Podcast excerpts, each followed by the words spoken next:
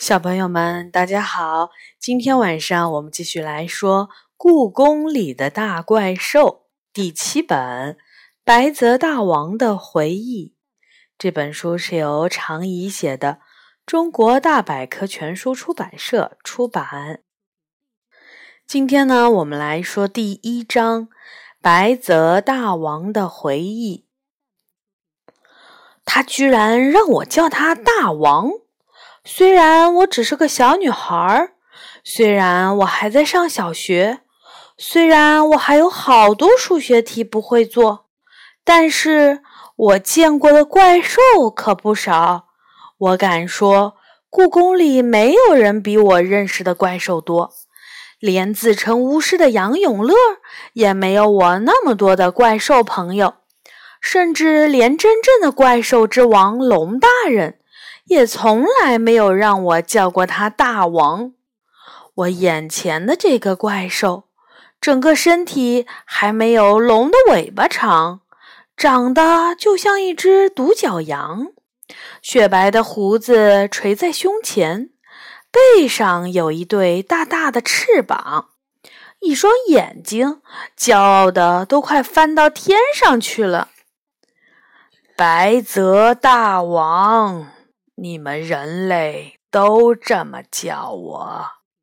他说：“福建那边现在还有供奉我的庙宇，就叫白泽大王庙。”是这样啊，我嘴上这么说，心里却一点儿都不服气。故宫里的任何一个怪兽都比他长得。更像大王。要是平时在故宫里碰到这么骄傲的家伙，我早就不理他了。可是现在我却不能这么做，因为这个叫白泽的怪兽正脚踩我的书包。这都怪我自己不小心。今天放学回来，在太和门西边碰到野猫菜花。带着他的孩子们遛弯儿，我就顺手把书包扔在了地上，逗他们玩一会儿。直到妈妈晚上提醒我写作业时，我才发现我的书包不见了。等我按原路找回来时，发现有一个陌生的怪兽正蹲在太和门西侧的廊庑前，一只脚恰好踩着我的书包。现在我一心只想把书包要回来，不想找麻烦。于是我顺从地说：“白泽大王，您待在这里干什么呢？”白泽抬起头，望了望漆黑的天空，才慢悠悠地说：“我在回忆过去。”我迫不及待地说：“那您慢慢回忆，我的书包在您脚下，能不能？”白泽像是没有听到我说话一样，自顾自地说：“你想听故事吗？您会讲故事？我来了兴趣。故宫里的大怪兽虽然各有各的本领，但是会讲故事的怪兽。”我还是第一次碰到这么好的夜晚，来点酒怎么样啊？他侧着头问我，我还没来得及回答，只听“呼”的一声，我们身旁的空地上就突然冒出了一壶酒。今天是阴天，连月亮都看不到。我看看天空。墨色的云彩没给月亮留一点缝隙。再说了，我还是小学生，不能喝酒，不能喝酒。那来盘点心吧。白泽的话音未落，酒壶旁边就呼呼呼的冒出了四五个盘子，里面装着各种香喷喷的酥皮点心，都还冒着热气。像刚烤好的一样，嘿，这个怪兽还挺厉害。您还会变什么？我不客气地拿起一块点心，咬了一大口，好吃，是我喜欢的蛋黄酥。我会变的东西可多啦。白泽眯起眼睛说：“不过我会变的东西没有我的故事多。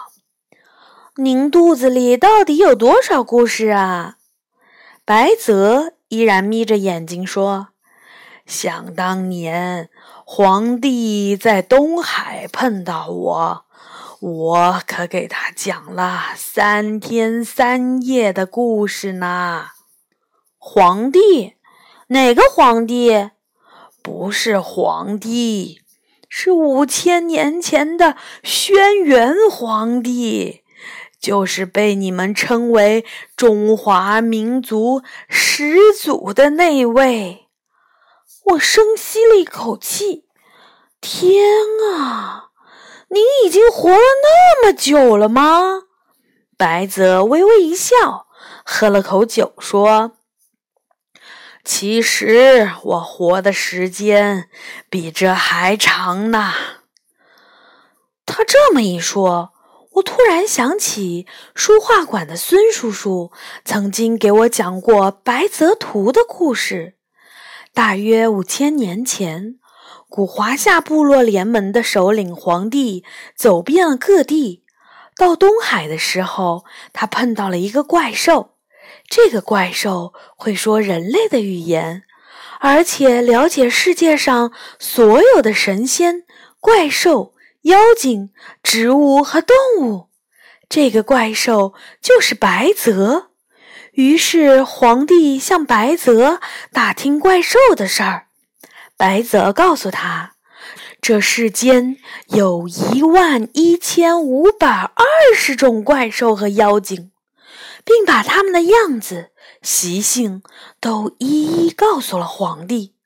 皇帝叫人把白泽所说的怪兽和妖精都画了下来，并将其命名为《白泽图》。据说，《白泽图》流传了几千年，可是，在五百多年前突然消失了。从此，再也没有人知道那上面都记录了什么。白泽突然看着我的眼睛问：“你很喜欢看童话故事吧？”我吃惊极了。您怎么知道？难道您还能看透人心？白泽摇摇头说：“这倒不是，只是刚才看到你书包里的童话书比课本还多呢。”我脸红了，赶紧解释：“那是带到学校留着课间时看的。”为了不让他觉得我只是个小孩子，我接着说：“不过我也喜欢看科幻小说，在我眼里，科幻小说就是大人们看的。那也就是说，无论你听到多么离奇的故事。”都能接受吧？我感到一丝挑战的意味，于是扬起下巴说：“那当然了，再怪的事儿我都听说过。但您为什么这么问呢？我怕我的故事会吓到你。”白泽笑了笑，不知道为什么，我打了个冷战，于是赶紧吃了口点心。让自己冷静了几秒钟，抬起头问：“您是要给我讲《白泽图》里的故事吗？”“嘿，你还知道《白泽图》呢？”白泽吃了一惊，看来我是找对人啦。我回答：“自从我听说过那个故事，就一直很好奇。”白泽图里面都记录了什么样的怪兽和妖精？碰到皇帝的那天和今天一样，我喝了点儿酒。说着，他咕嘟咕嘟又喝了几口酒。喝了酒，头晕晕乎乎的，特别高兴，所以我才和皇帝说了那么多故事。事后为此没少挨怪兽和妖精们的埋怨。您真认识所有的怪兽、妖精和神仙吗？白泽晃了晃脑袋说：“那当然。我曾经听说，十几年前故宫里有个保安叔叔，晚上在厕所里碰到了一个穿绿衣服的老头。您知道那个老头是谁吗？”我问。这个故事在故宫里流传了好久。连互联网上都能搜索到，一个值夜班的保安在检查故宫厕所的时候，突然看到了一个穿绿袍子的白发老人，顿时被吓晕了过去。事后，这个保安就辞去了故宫的工作。没想到，白泽摇着头说：“真是个傻瓜，那是侧金啊！”就是守护厕所的精灵，他长得一点儿都不可怕，是个很慈祥的老人，喜欢戴地主帽，穿青绿色的袍子，人也出奇的大方。谁要是能叫出他的名字，他还会赠送金银财宝呢，真有意思。我有点儿替那个保安叔叔感到遗憾了。故宫里还有什么精灵呢？白泽神神秘秘地说：“上个月午门那边办玉石展，你有没有见过一个古代美女？”我摇摇头。我放学后很少走出午门，那边离我妈妈的办公室太远了。那个美女穿着翡翠绿的衣裳，梳着高高的发髻。她是玉之精，名叫伟然。白泽接着说：“她是我最喜欢的精灵，人美，唱歌也好听。可惜她胆子小。”一遇到大动静，就会变成一块玉石。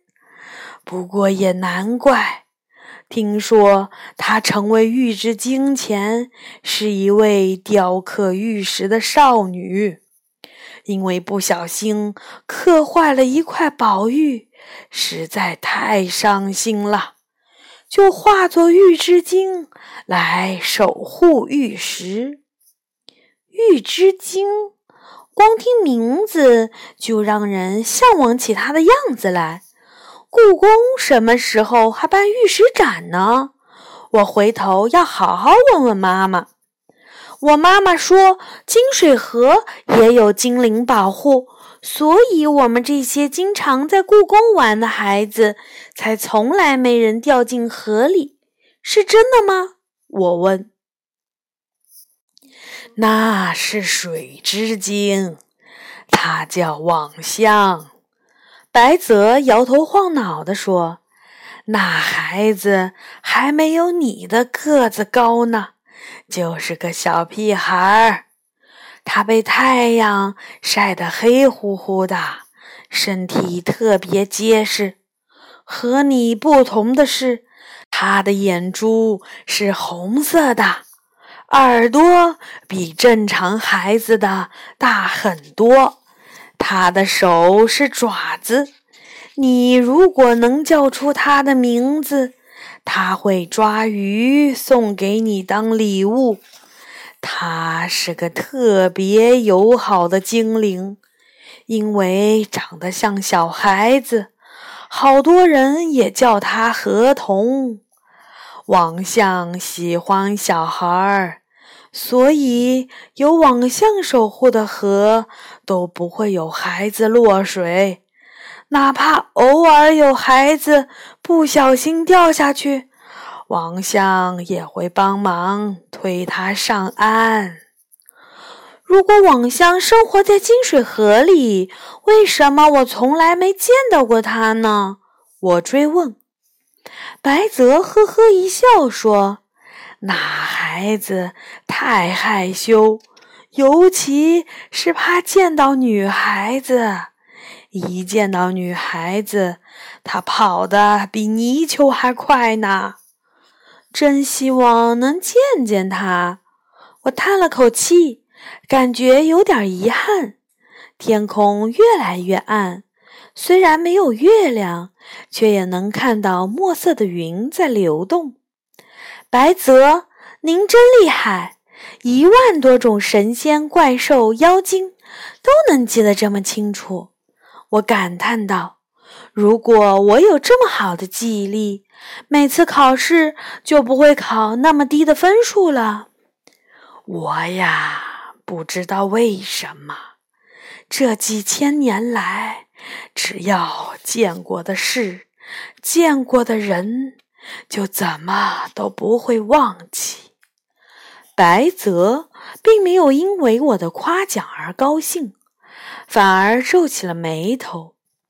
你知道我最羡慕你们人类的是什么吗？这么厉害的一个大怪兽，居然还羡慕人类！我睁大了眼睛问：“是什么？”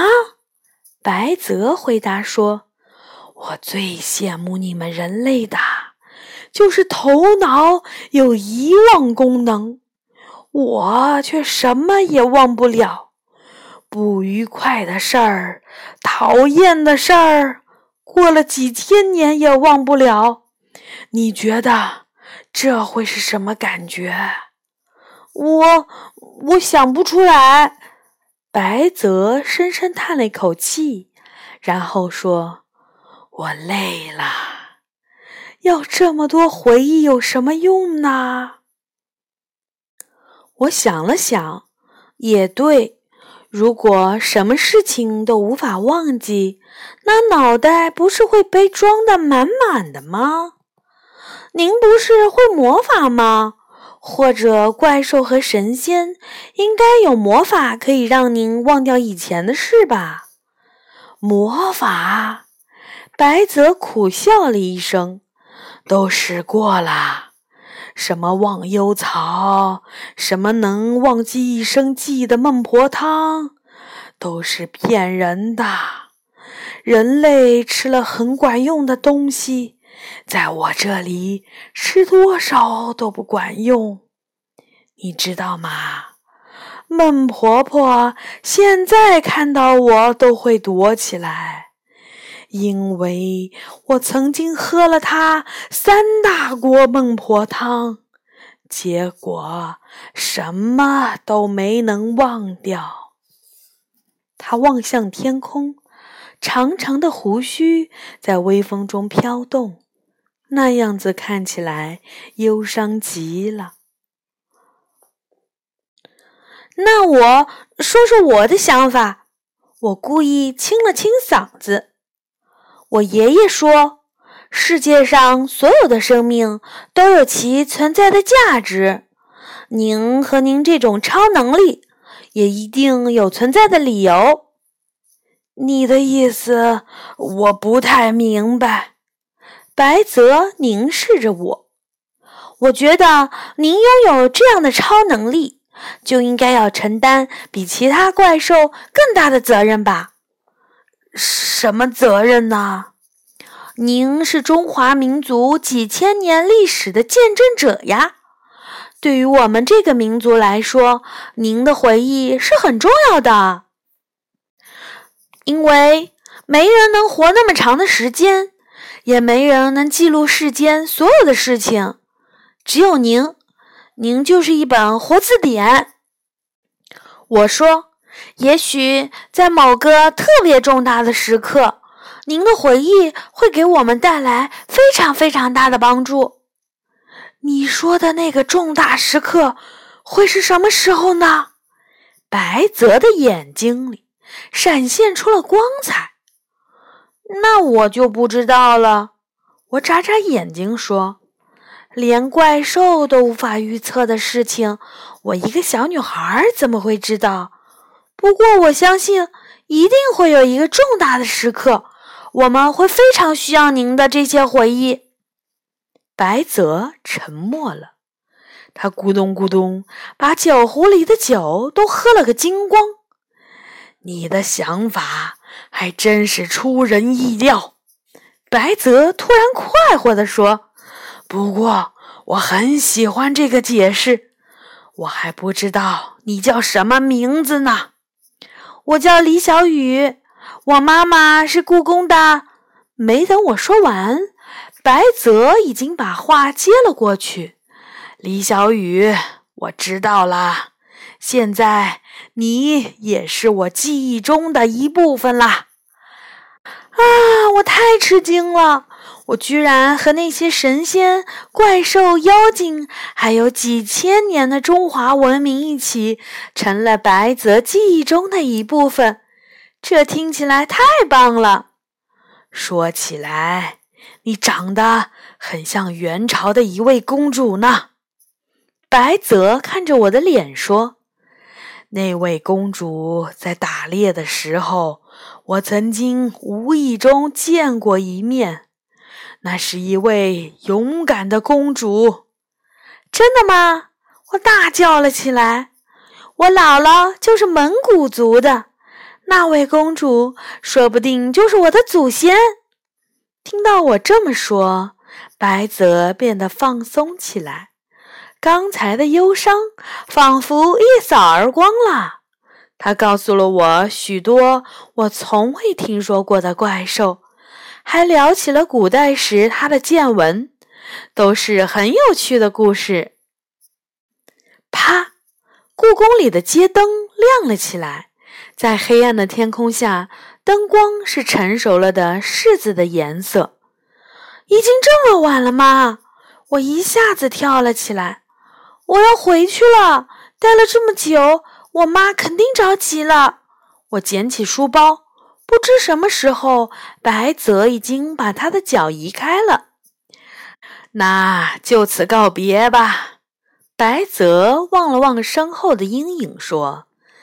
回去的路上要小心，这个时候油光最喜欢出来啦。油光是什么？白泽笑着说：“它是一个小怪兽，有八个头，喜欢漂浮在半空中，头上有微弱的火光。不过你不用害怕，油光从来不伤人。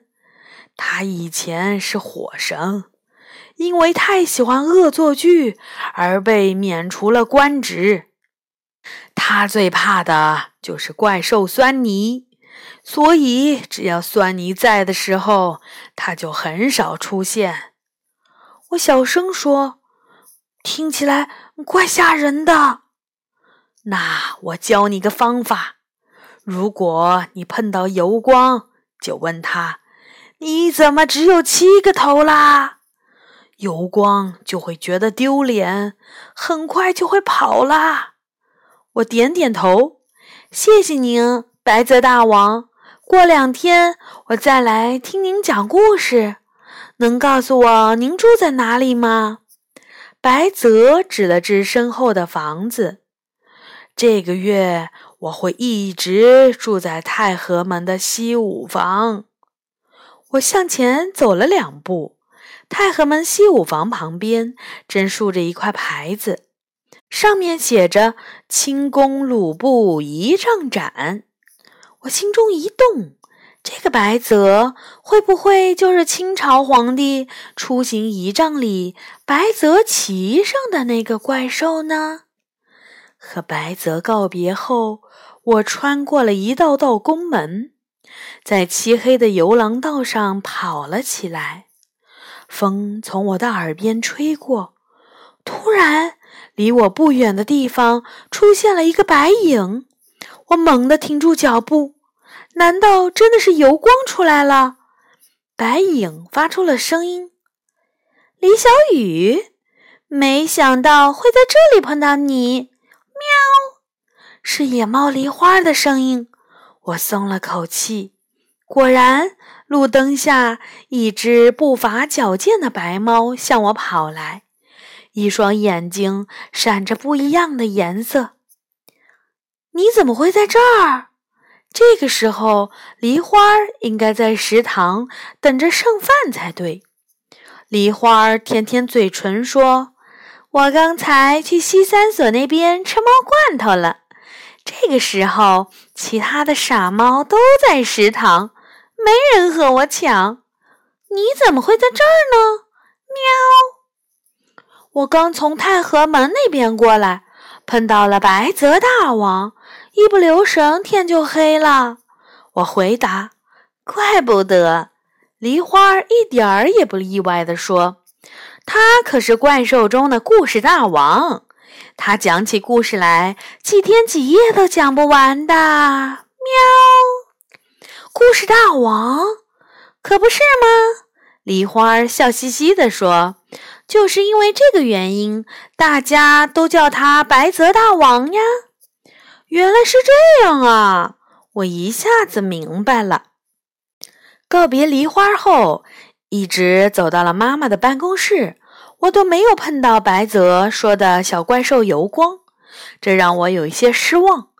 其实我还挺想看到油光的样子，在他面前大叫一声：“油光，你怎么只有七个头了？”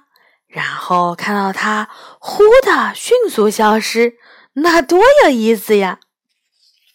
好的，小朋友们，这一章呢我们就说完了，下一次我们会来说第二章。美人龙，小朋友们晚安。